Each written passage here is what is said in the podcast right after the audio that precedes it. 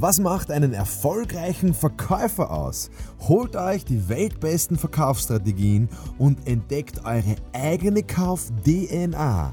Von Mr. Verkauf, Markus Kutscheber, mir höchstpersönlich, aber nur, wenn ihr in die Champions League des Verkaufens aufsteigen wollt. Viel Spaß!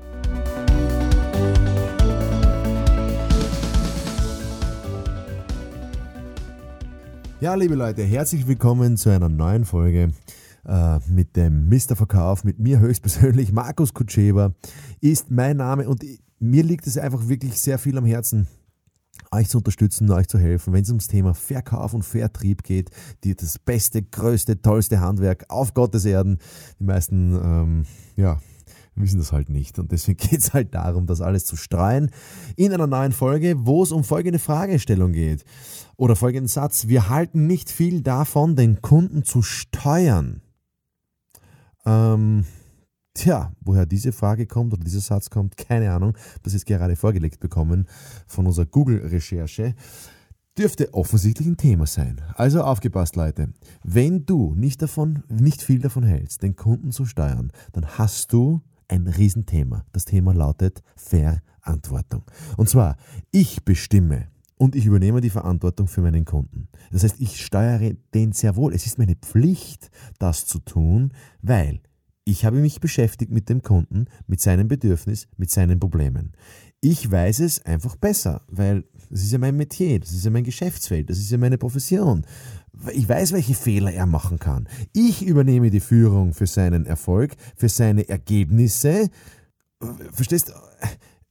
Ich lenke den ja sonst in eine falsche Richtung.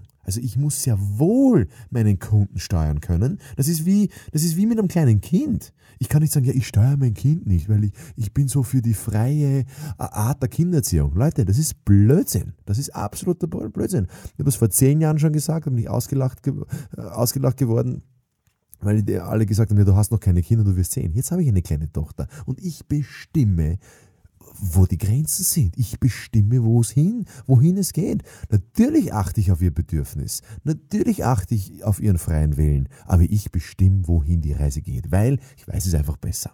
Das heißt, ähm, ich bin überzeugt von dem Weg. Ja, und sie wird meine Überzeugungen übernehmen, meine Werte übernehmen. Ja, hoffentlich. Und genauso ist es mit dem Kunden auch.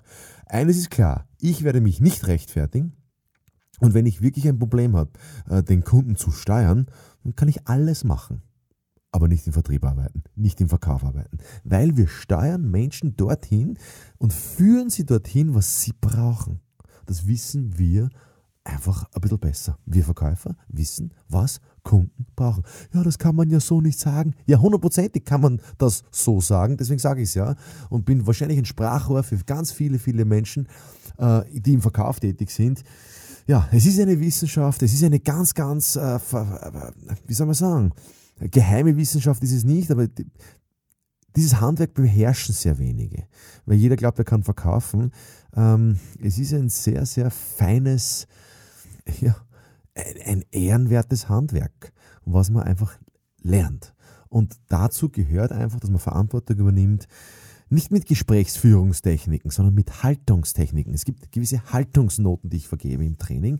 Das heißt, wie bist du eingestellt zum Kunden? Ich muss für den Kunden das Beste natürlich wollen. Ich muss natürlich für den Kunden nur die besten Absichten haben.